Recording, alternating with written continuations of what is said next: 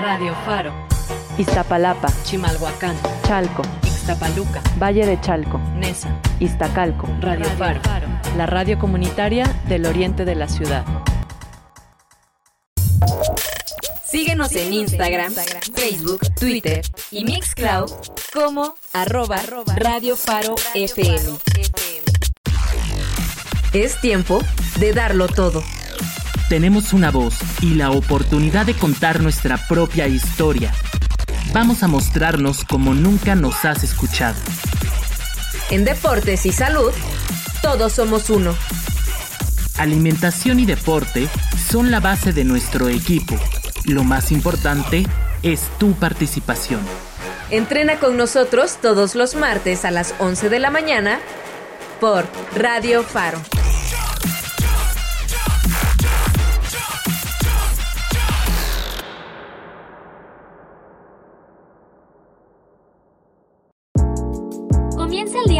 En tu cápsula La raíz de cristal. Queremos escucharte para que juntos logremos combatir la violencia de género. Te esperamos todos los martes a las 10 de la mañana y escucha la retransmisión los sábados a las 3.30 de la tarde. La raíz de cristal.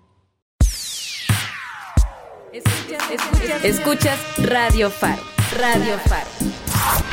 La radio comunitaria y diversa del oriente de la ciudad. Transmitimos desde las instalaciones de la Fábrica de Artes y Oficios de Oriente. Calzada Ignacio Zaragoza, entre Metro Acatitla y Peñón Viejo. Iztapalapa, Iztapalapa, Ciudad de México. Radio Faro. Programación apta para todo público. Radio Faro, FM. Si quieres conocer lo que sucede en el campo de nuestro país y escuchar las opciones del desarrollo económico, social y productivo de esta parte de la población, estás en el mejor lugar. Bienvenidos a Agrofaro.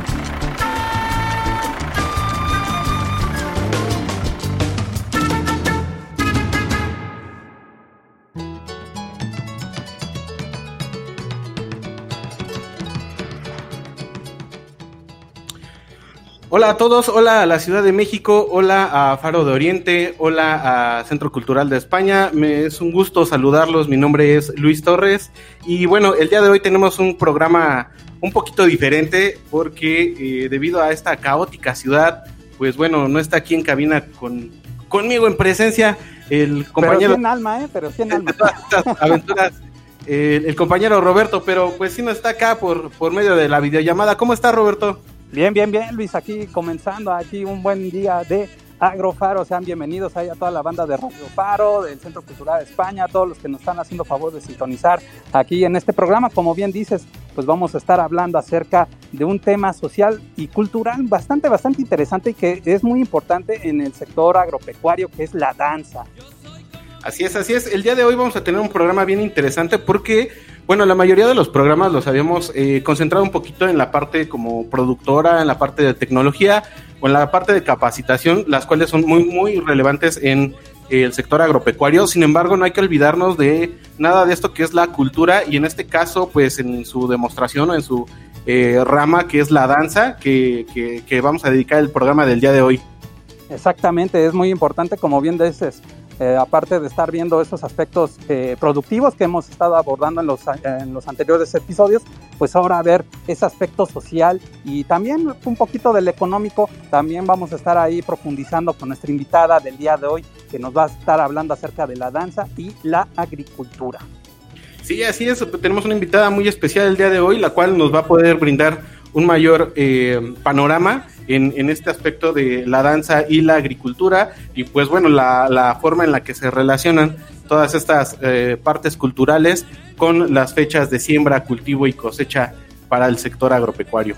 Pues bueno, pues vamos a iniciar, Luis. Si te parece, vámonos con musiquita para empezar aquí el programa del día de hoy. Así es, así es. Nos vamos ahora con, un, con una canción que se llama Toico bien empacao. Ah, perfecto. A ver, a ver, vamos a escucharlo. Exactamente, y es de una cantautora que se llama Katy James. Y bueno, vamos a escucharla y regresando, pues ya les platicamos un poquito de esta canción. Perfecto, este es Agrofaro.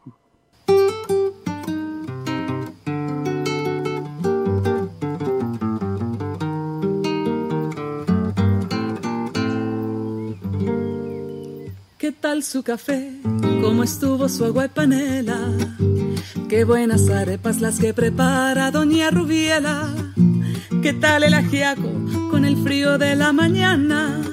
Y el sabor de la papa que traje fresquita y de la sabana. Discúlpeme si interrumpo su desayuno. Para salir de las dudas es el momento más oportuno. Dígame usted si conoce la molienda o el azúcar es solo una bolsa que le compran en la tienda. Cuénteme qué sabe de su tierra, cuénteme qué sabe de su abuela, cuénteme qué sabe del maíz, o acaso olvidado sus antepasados y su raíz. Dibújeme el árbol del cacao, mientras se toma ese chocolate con pan tostado Dígame su merced, ¿qué sabe del asadón? Ese es el que le trae a usted las sopitas al cucharón. Y cuénteme, ¿qué sabe de su tierra? Cuénteme, ¿qué sabe de su abuela? Cuénteme, ¿qué sabe del maíz? ¿O acaso ha olvidado sus antepasados y su raíz?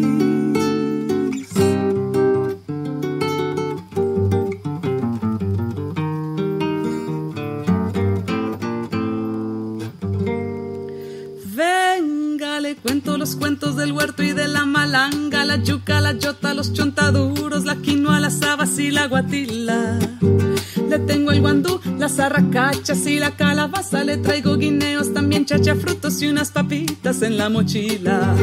Ay, perdón, señor, por ser yo tan imprudente. Es que a veces me llegan estos pensamientos irreverentes.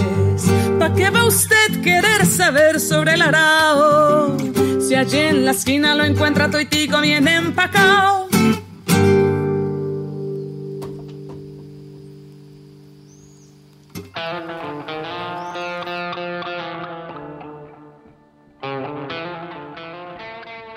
Ok, y regresamos aquí a Agrofaro y acabamos de escuchar Toitico bien empacado de Katy James. Y bueno, Katy James eh, nace en una pequeña isla del sur de Irlanda. A los dos años se traslada a Colombia y empieza una carrera solista en el 2014 y empieza a componer desde los 13 años.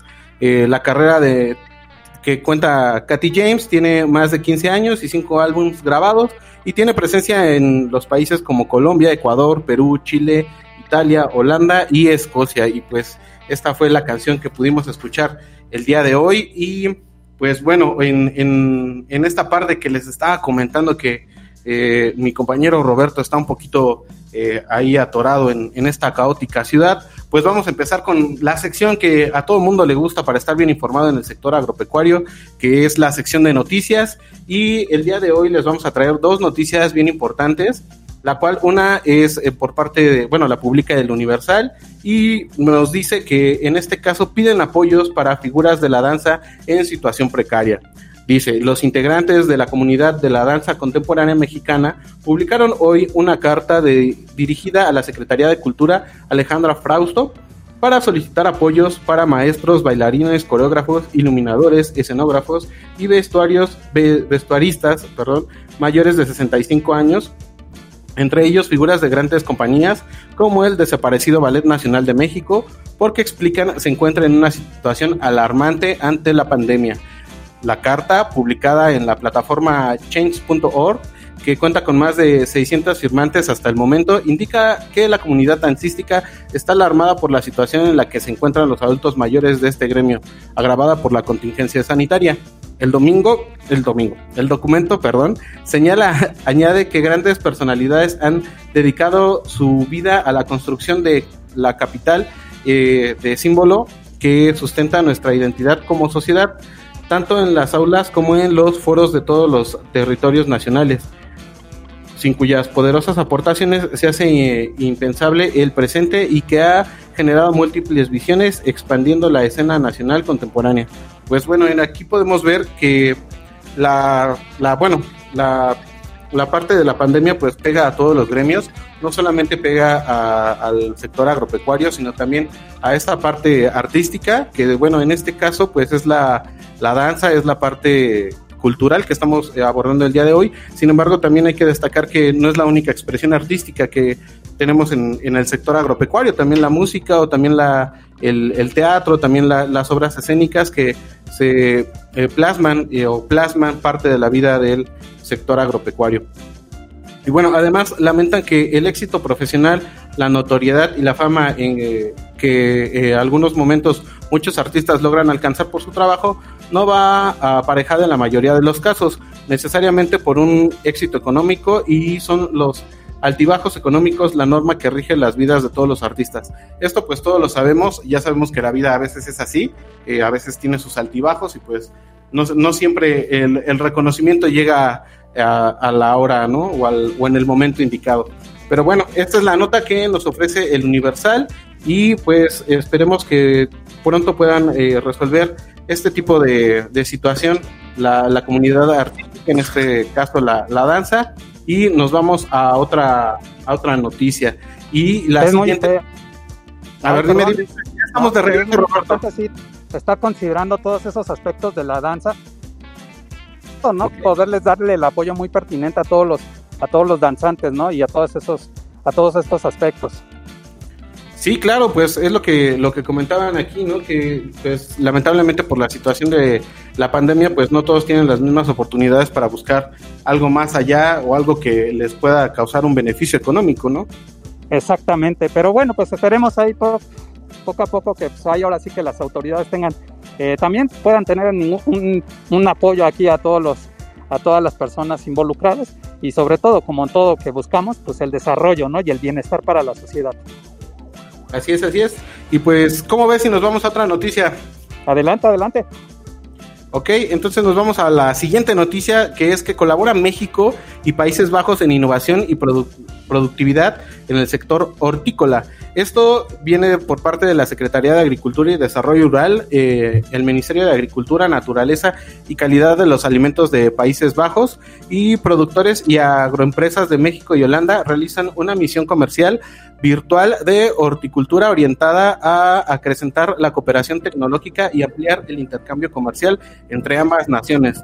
Dado su potencial productivo y avances en la innovación de la agricultura protegida, pues ambos países eh, esperan, eh, pues en este caso, intercambiar experiencias para un mejor, mejor, eh, mejor productividad y mayores avances. ¿Cómo ve esta noticia?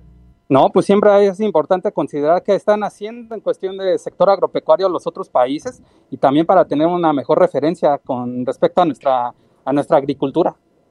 Así es, así es. Y bueno, en la inauguración del evento, el secretario de Agricultura y Desarrollo Rural, Víctor Villalobos Arámbula, señaló que el objetivo del encuentro es que las empresas e instituciones holandesas conozcan mejor las tendencias en el sector hortifrutícola mexicano y que las empresas mexicanas obtengan información sobre tecnología, servicios y productos que ofrecen en los Países Bajos, que era lo que estábamos platicando, que en este sentido de la comunidad y de brindar eh, el apoyo a otros países, pues México es bastante cooperativo, ¿no?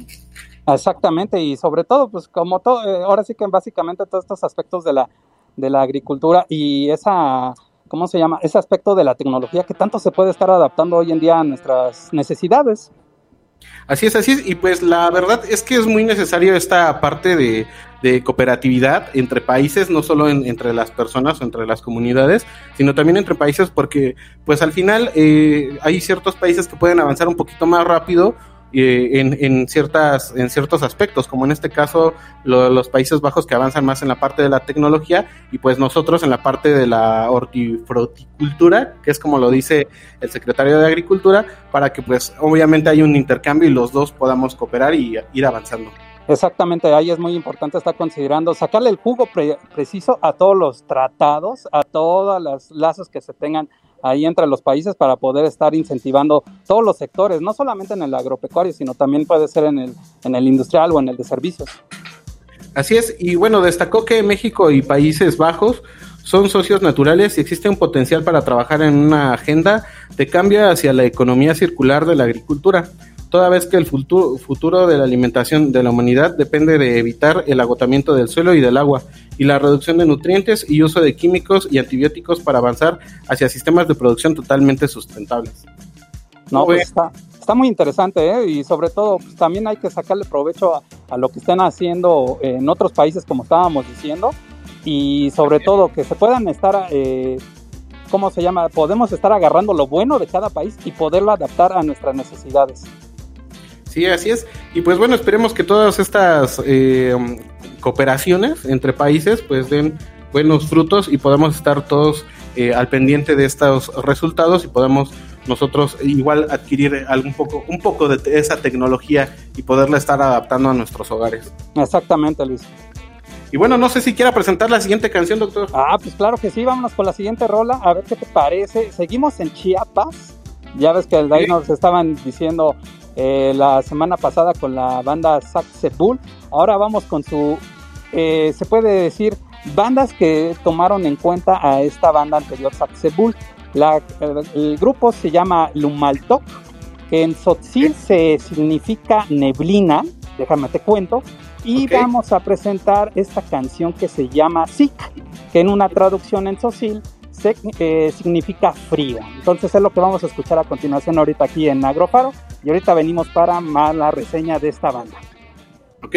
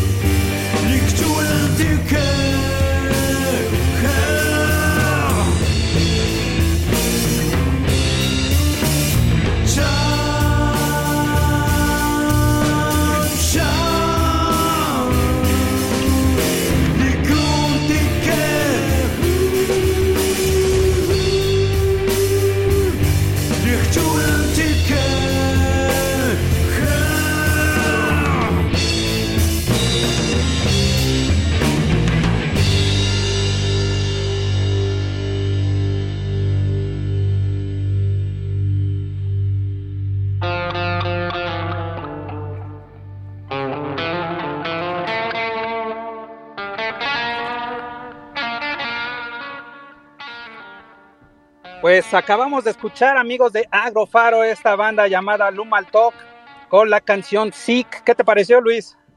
Pues bastante rockerona, ¿no? Por lo que yo escuché, sí. No, sí, eh, déjame te cuento que pues, como ya ves que te había comentado anteriormente en el segmento anterior, de que Lumal Talk significa neblina en el idioma maya tzotzil. Viene okay. precisamente de Sinacatán, como te decía, de allá de Chiapas. Es un grupo de rock que se formó en 2008, cuenta con cuatro discos y esta canción que acabamos de escuchar de Zik viene en el penúltimo disco que se llama Sabajel Pujuk, que es del 2017. Vientos, vientos, pues la verdad sí suenan bastante bien y pues como todas las aunque, que lo está presentando, ¿eh? Aunque déjame te cuenta, así como plus adicional, pues desafortunadamente esta canción llamada Zik, que en, en la traducción significa frío, pues la letra es básicamente como que una, una expresión a uno de los temas bastante delicados y desafortunados que estamos pasando hoy en día, que es eh, la, ¿cómo se llama? La inseguridad más en torno sí. a las mujeres, ¿no? Y eso habla mucho esta canción de sí con este grupo Lumaltok. Es buena banda y se la recomendamos muchísimo. Va que va, pues les recordamos que ahí también pueden buscar las, el playlist en nuestro canal de YouTube, el cual pues igual nos pueden buscar como Agrofaro Radio y ahí pueden encontrar la lista de reproducción con todas las canciones que estamos programando aquí y ahí pues si les está gustando toda esta programación la pueden escuchar y la pueden ver también, ¿no? Exactamente, más que, más que completos. Pues vámonos a lo que sigue, Luis, si te parece, vámonos con las noticias, bueno, más bien con las efemérides, las fechas más importantes de esta semana que encontramos en el rubro del campo mexicano. Y pues déjame te comento que yo esta, en esta semana es muy importante porque se van a estar celebrando ya 20 años de la, ahora sí, de la nominación a la Reserva Nacional de la Mariposa Monarca. ¿Qué te parece? Vámonos a ver.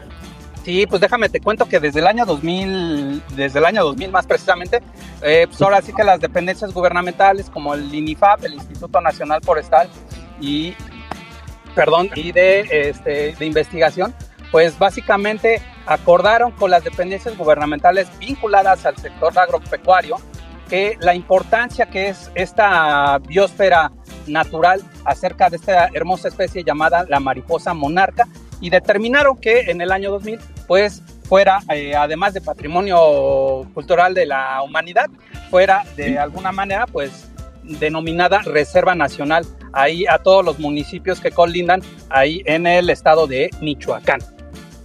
Así es, así es, y pues qué bueno, qué, importante que se preserven estos lugares y que se preserven estas especies y pues que le dediquemos también un día a todo esto, ¿no?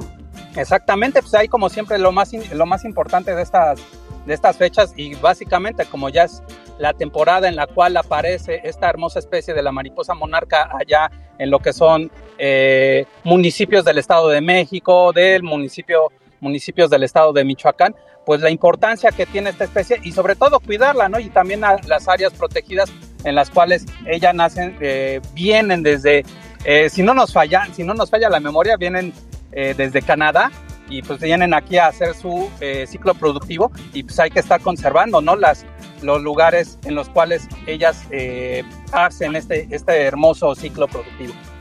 Sí, así es. Le digo, es lo importante, estar conservando estas áreas y conservar estas especies es primordial, ya que pues casi nos hemos acabado la mitad de las especies, yo creo, ya con todo lo que hemos estado haciendo. Si no es que nos acabamos ya la mitad, para allá vamos, ¿no? Exactamente, y ojalá, ojalá que se mantenga la preservación de esta hermosa especie y de los lugares en los cuales ella se está produciendo. Y pues les digo, pues ahí va básicamente eh, empezar a estar eh, cambiando nuestros hábitos y nuestras costumbres, ¿no? Del cuidado del medio ambiente. Así es, y pues, ¿cómo ve que esta noticia de la, de la bueno, de la Reserva de la Biosfera para la mariposa monarca, se enlaza mucho con el Día Mundial de la Ciencia para la Paz y el Desarrollo, el cual en 1999 se celebró en Budapest, Hungría, la Conferencia Mundial sobre la Ciencia, en la cual se adquirieron diversos compromisos sobre la ciencia y el uso del saber científico para beneficios de las sociedades. En el año 2001, como una forma de recordar y renovar ese compromiso a nivel mundial, la Organización de las Naciones Unidas estableció el 10 de noviembre como el Día Mundial de la Ciencia para la Paz y el Desarrollo. ¿Cómo ve? Básicamente, esta fecha también es muy importante porque sí, eh, muchos de, al momento de que estemos diciendo ciencia, desarrollo, pues se, se, involucra mucho o lo vinculan mucho con la tecnología, pero también hay que estar considerando que también esas, esa ciencia o ese desarrollo lo podemos estar aterrizando en nuestros sectores, ¿no? Básicamente, con nuevas formas de, de producir el producto en la tierra, nuevas habilidades que tengamos para poder estar haciendo algún tipo de producto. Desarrollo. Así es, y por, eso eh, se busca a través de este día que todos los países trabajen en conjunto para hacer la ciencia un medio que ayude a las naciones a desarrollarse y garantizar la paz. En cuanto a la ciencia para la paz y el desarrollo, establecieron como prioridad enfocar la ciencia para atender las necesidades humanas, el medio ambiente, el desarrollo sostenible, la enseñanza científica y colocar al servicio de la paz la solución y, y la solución de conflictos. Entonces, pues, obviamente una cosa va de la mano. Entonces, eh, pues, ¿cómo podremos decirlo de una mejor manera? Eh, todos tenemos que estar conscientes o, abrir eh, esa parte de nosotros, la cual nos hace eh, entender que no porque sea algo tecnológico o algo que de desarrollo, pues lo tengamos que utilizar para un mal, ¿no? Sino todo lo tenemos que usar para un bien y para beneficiar a otros, a otras personas y a otras culturas, a otras especies. Exactamente, otro de los aspectos de esta fecha es, es precisamente lo que comentas, ¿no? De que esta ciencia, este desarrollo, pues primeramente se pueda estar aterrizando en las, en las zonas o en los lugares que no tienen los recursos necesarios para poder estar produciendo ya sea un servicio o un producto. Y esa es primeramente la finalidad. Ya después pues se puede estar adaptando a cualquier entorno. Sí, pues sí. Y pues bueno, ¿qué cree que nos llegó la media? Y nos vamos pues, a comerciales. Pues vámonos tendiditos y ahorita regresamos aquí allá a, la, a, abordar lo que es el tema de la danza y la, la agricultura con nuestra invitada del día de hoy. Así es, así es. Nos vamos a los comerciales y regresamos. Este es Agrofaro. Un agro sembrado es un agro en proceso. Regresamos con más de Agrofaro. Radio Faro. Iztapalapa, Chimalhuacán, Chalco, Ixtapaluca, Valle de Chalco, Nesa, Iztacalco, Radio, Faro. la radio comunitaria del oriente de la ciudad. Síguenos en Instagram, Facebook, Twitter y Mixcloud como arroba Radio Faro FM. De Bansky a Los Ángeles Azules. De lienzo a las paredes. De las calles a tus oídos. Escucha tu ciudad. Avenida Radio. Avenida Radio, el único programa que te lleva la cultura urbana a tus oídos. Todos los viernes de 6 a 7 de la noche. Escucha tu ciudad. Cada que escuchas esta música, ¿te pones a bailar? Conoce el origen y el arte de esta música que sigue vigente hoy en día. Cumbiarte. Sintonízanos de 5 a 6 todos los jueves o espera nuestra retransmisión los viernes al mediodía. Cumbiarte. Por Radio Faro. Radio Faro. Somos radio.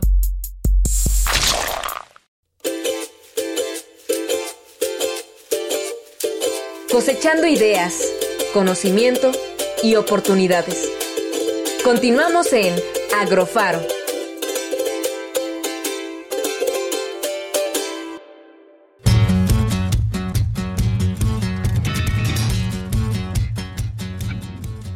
Ok, y regresamos a este programa Agrofaro, el cual eh, en esta ocasión vamos a hacer una dinámica un poquito diferente, en la cual primero vamos a presentar la canción que, que corresponde, eh, la cual se llama Danza del Sembrador, y después nuestra invitada del día de hoy nos va a poder dar una semblanza sobre esta canción y nos va a empezar a, profundizar sobre este tema de la danza y la agricultura. Así que, pues bueno, reg regresamos aquí a su programa con esta canción que se llama Danza del Sembrador.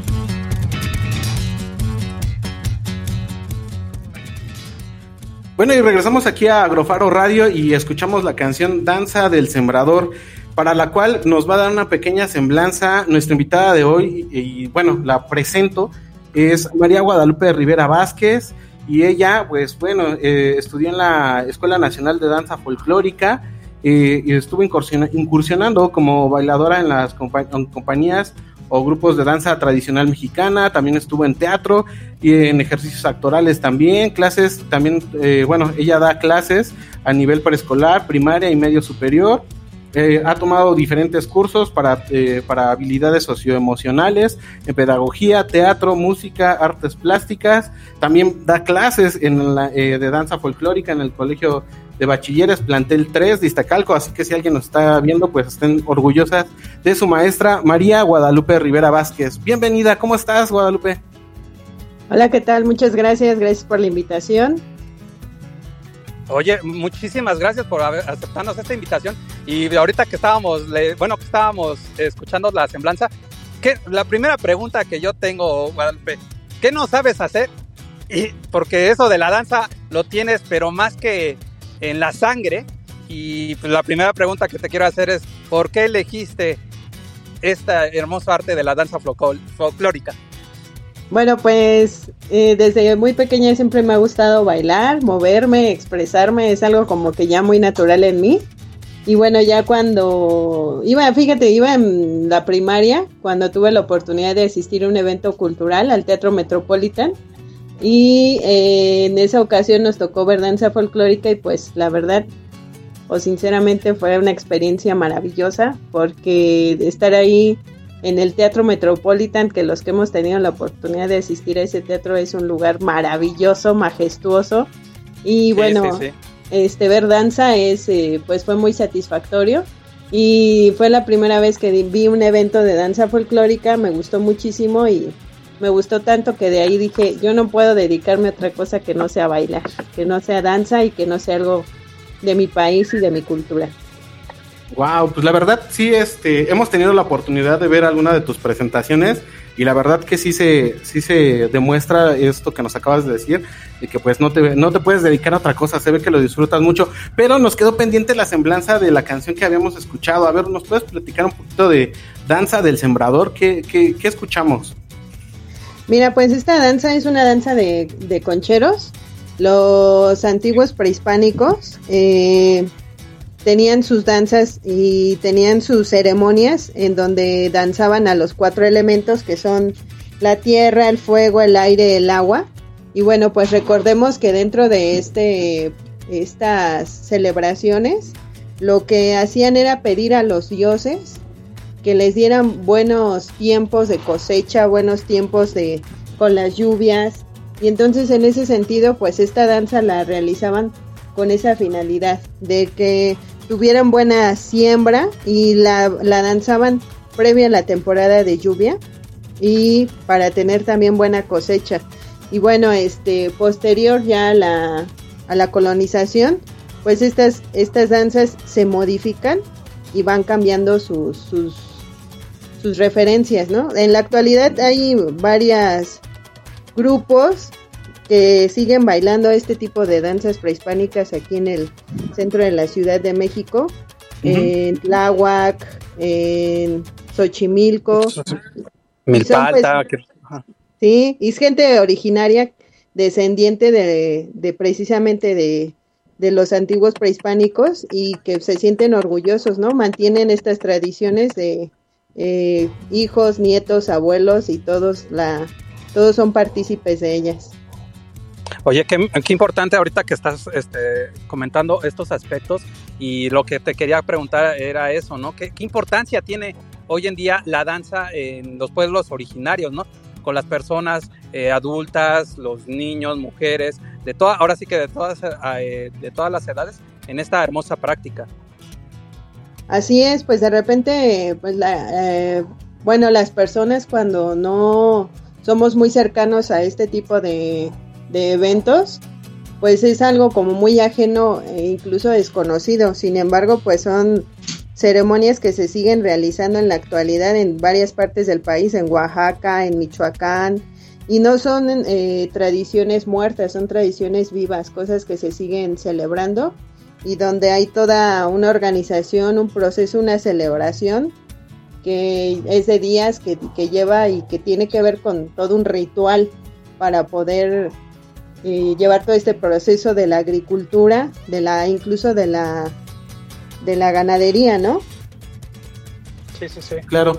Oye, oye Guadalupe, y bueno, también nos podrías contar eh, cómo la gente aquí en la ciudad, eh, porque bueno, yo veo que tú estás aquí en, en, el Bachilleres eh, de, de, la alcaldía Iztacalco en la Ciudad de México y que te has presentado en varios lugares aquí en la Ciudad de México. Y bueno, ¿cómo toma la gente eh, esta parte de la danza regional o, tradicional para, para, para, cuando tú lo presentas? O sea, ¿es bien aceptada? ¿Se, se sacan de onda con esta música? ¿Qué, qué, qué sucede? Pues fíjate que de un tiempo para acá ha retomado o ha tomado más eh, importancia y más popularidad. Eh, pues normalmente como que son más populares la música pues actual, ¿no? La música que se genera o se crea en los medios de comunicación que son más populares. Sin embargo, hay algunos eventos y festivales donde siempre se promueve la danza folclórica, la música tradicional mexicana. Y bueno, en ese sentido, por ejemplo, existe el festival este Son para Milo, que dura dos o tres días. Y este festival, pues lo que tiene como ventaja es que trae a diversas personas, personalidades de la música, la danza tradicional mexicana a la Ciudad de México. Y entonces ahí hay un intercambio cultural muy bonito porque a veces dicen, ay, la gente se disfraza con sus trajes típicos, pero no, también hay gente que se viste cotidianamente con trajes típicos y que esa es su indumentaria normal o habitual. Y bueno, asisten a este tipo de eventos, de lugares donde se hacen como grandes fiestas, donde la gente baila, escucha música, comen antojitos mexicanos. También ahí hay un, un poco de, este, de venta de plantas y cosas así. Entonces, bueno, eh, hay sectores, yo diría que aceptan bastante bien todo esto de las tradiciones, de la música tradicional mexicana y la danza folclórica. Y este, y hay otros que donde todavía hace falta llegar. Pero bueno, no podemos negar que cada 16 de septiembre pues, todos se sienten bien mexicanos y ahí sí. No, y también ahorita que va, que va a ser también el 20 de noviembre, entonces también es cuando luego nos brota lo, mexicano, lo nacional. Así es.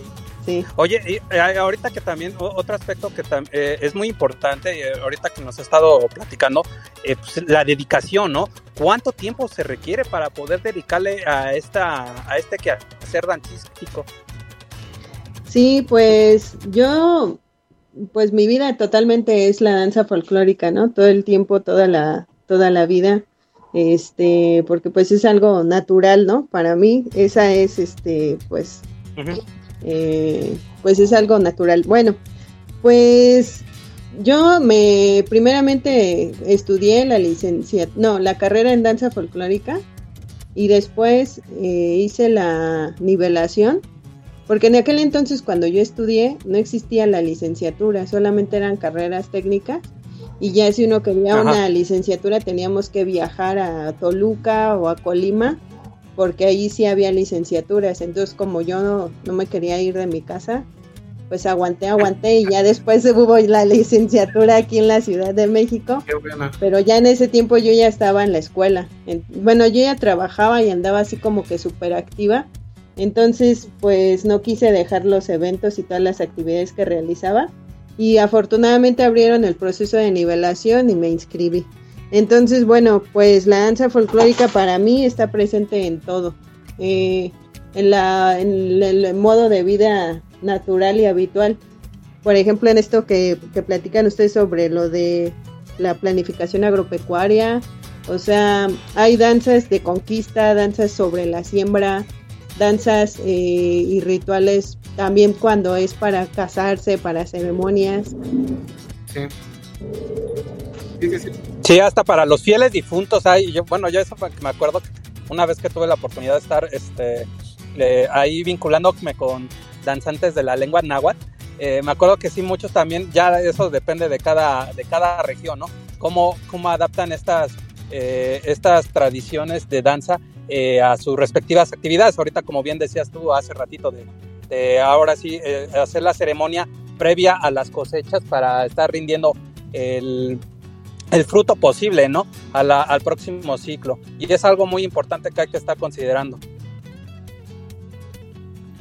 Pues sí, la verdad es que sí, son como muchos datos, o bueno, como que te das cuenta, yo creo, de, de, esta parte de que una, una característica del, del, sector agropecuario es que tiene que ver siempre con todo. O sea, yo creo que a través de todos los programas que hemos estado transmitiendo, hemos visto cómo eh, el sector siempre va, va, va de la mano de parte de la tecnología, de la innovación, de la mercadotecnia y en este caso de pues de la, hasta de la danza, ¿no? Que es una parte cultural y artística. Sí, así es. Y bueno, por ejemplo, también en Sonora y en Sinaloa hay una danza que se llama Danza del Venado, que de repente también es muy conocida, muy popular. Entonces, en esta danza, por ejemplo, lo que se pretende es que se pide permiso al venado para tomar su vida y el venado al mismo tiempo ofrece su vida para que lo puedan cazar y entonces lo podamos lo puedan comer. Eh, y bueno este estos rituales son como muy enriquecedores porque lo que se propone es que exista un equilibrio.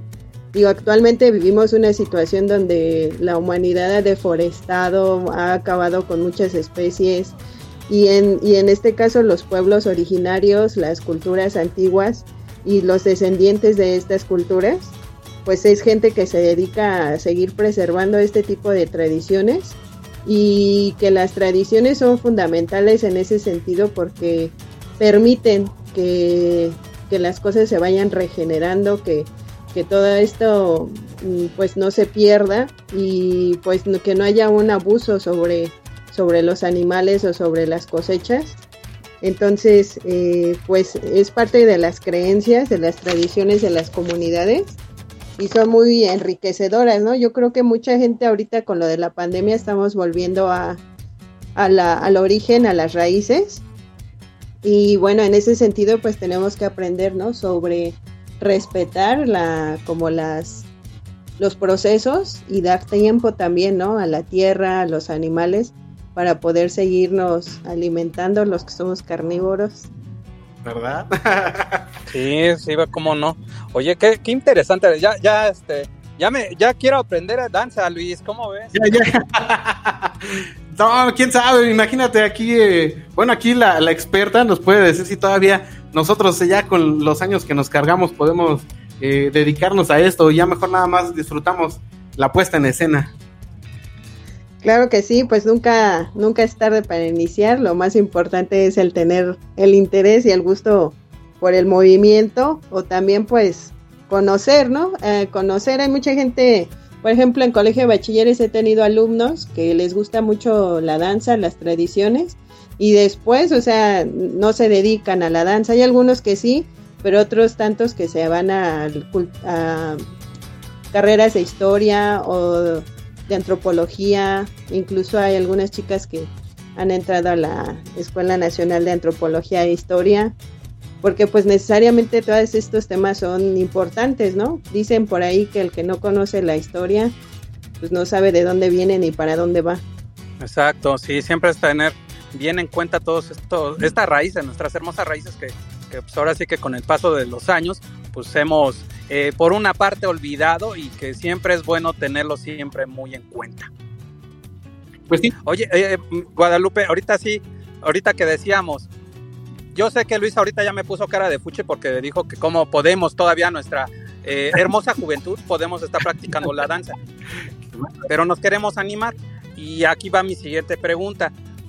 ¿Cuánto, por ejemplo, pues, cuánto se tiene que estar, por ejemplo, bueno tú, cuánto estás invirtiendo eh, para poder llevar a cabo eh, este tipo de, actos, ¿no? De celebraciones o danzas. ¿Es muy caro para poder estar así?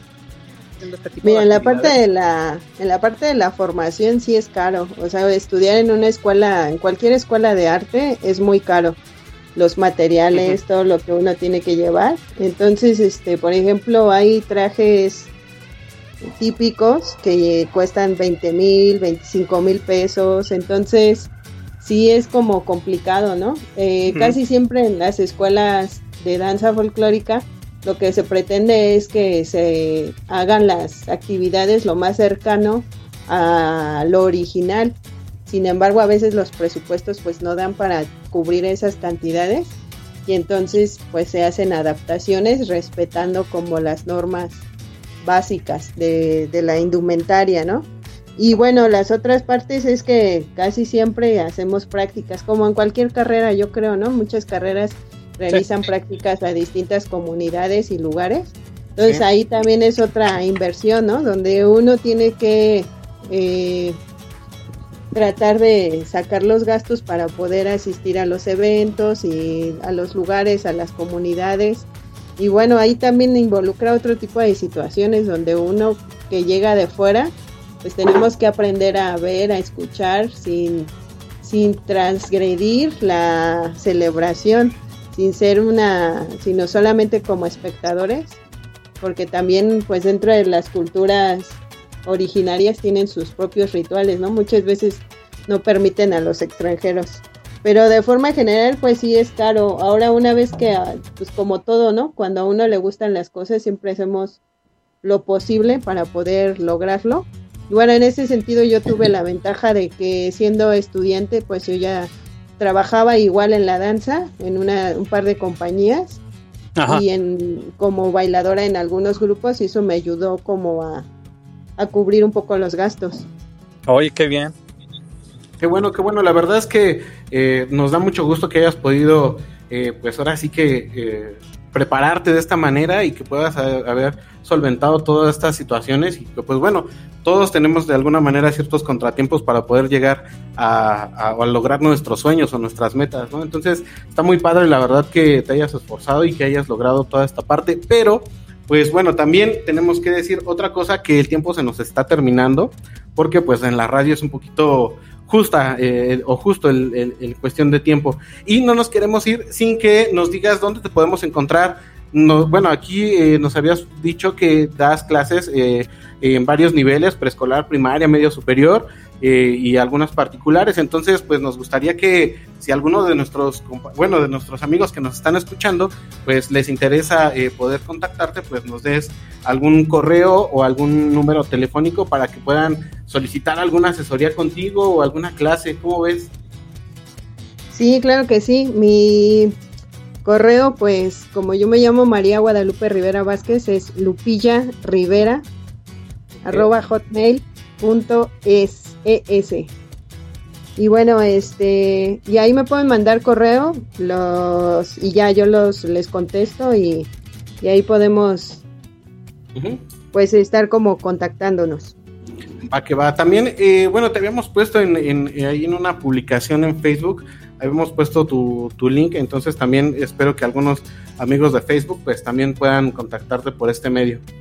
Sí, para los que estén más interesados y eh, que estén vinculados o que quieran saber más de la danza y esas hermosos, eh, esas hermosas ceremonias que luego se le da mucho aquí en el campo, en el sector agropecuario, pues qué más sería ese incentivo, ¿no? De poder estar volviendo a, a difundir con mayor presencia, ¿no? Este tipo de actividades que son bastante, bastante enriquecedoras.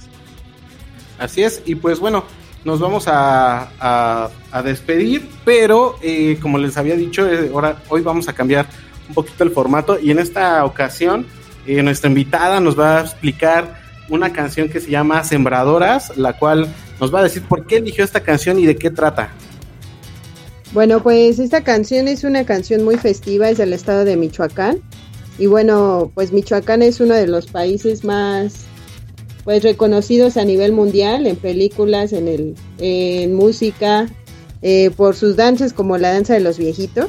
Y bueno, esta canción es este los Purepecha celebran actualmente el 2 de febrero y el comienzo del ciclo agrícola. Y entonces lo que hacen es eh, que reúnen sus semillas y las llevan a la iglesia. Y ahí la iglesia las bendicen. Entonces estas semillas son las que posteriormente van a utilizar en su siembra. y bueno, también elaboran comida y bueno, obviamente hay danzas, hay música eh, y bueno, hay todo un ritual en, en forma, en pues a las imágenes, a la Virgen de Guadalupe. Y bueno, estos rituales y esta, esta canción pues es parte de lo que presentan y de lo que se lleva a cabo en esta celebración para tener abundancia en su siembra.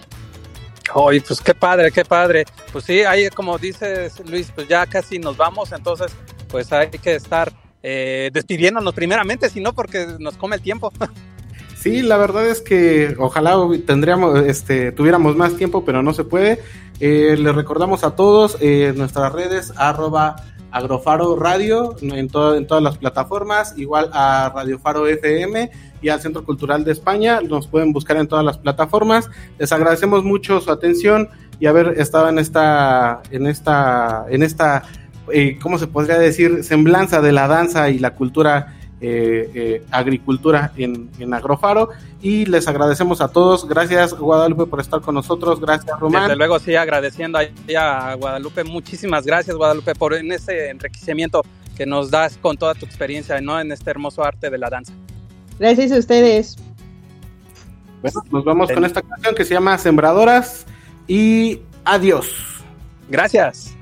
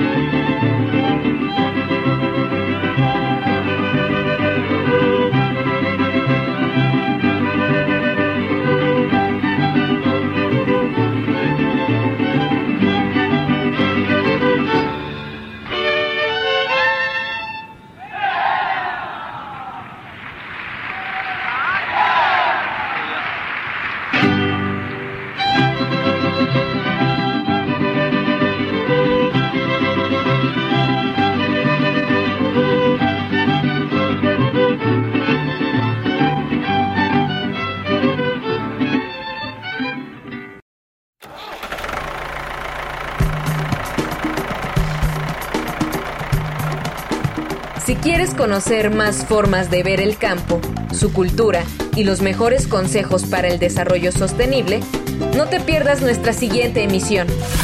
Esto fue Agrofaro. Hasta la próxima.